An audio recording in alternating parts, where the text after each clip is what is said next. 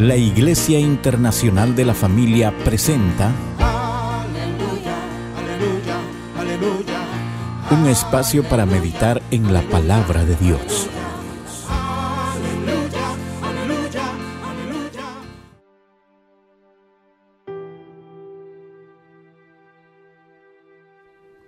Cuando viene la cernida, no cabe duda de que estamos en tiempo de crisis global y Dios el Padre está haciendo un llamado al mundo al arrepentimiento. Sin embargo, con el creyente, su iglesia está en un proceso de cernida, de prueba, de limpieza para perfeccionar la fe del creyente. Lucas 22, 31 dice, Simón, Simón, Satanás te ha pedido para zarandearte como a trigo. Nosotros debemos saber que Satanás está buscando cernirnos porque estamos amenazando su trabajo. Él solo va contra el árbol que da fruto. Y Pedro durante tres años estuvo echando fuera demonios y sanando enfermos. Satanás ya había derribado a Judas y ahora planeaba hacer caer a Pedro. Nosotros nos preguntamos por qué a mí, por qué yo, porque nosotros, tú y yo estamos jugando un papel muy importante en la iglesia de Jesucristo en estos últimos días.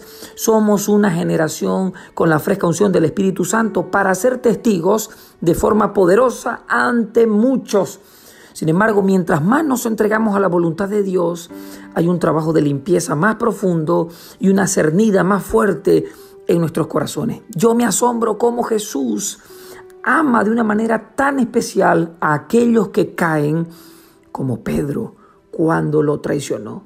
Sin embargo, Jesús vio lo bueno y lo malo de Pedro y dijo, este hombre vale la pena salvar. Satanás lo desea, pero yo lo deseo más. Cuando Satanás venga a acusarte y te haga recuerdo de tu pasado y de tus caídas, recordá, Jesús está orando por mí. Oremos juntos.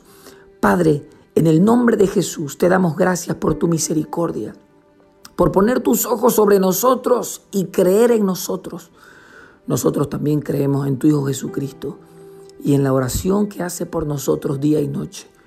En este momento recibimos de su pureza, de su santidad, de su amor, de su perdón, de su unción. Recibimos tu oración.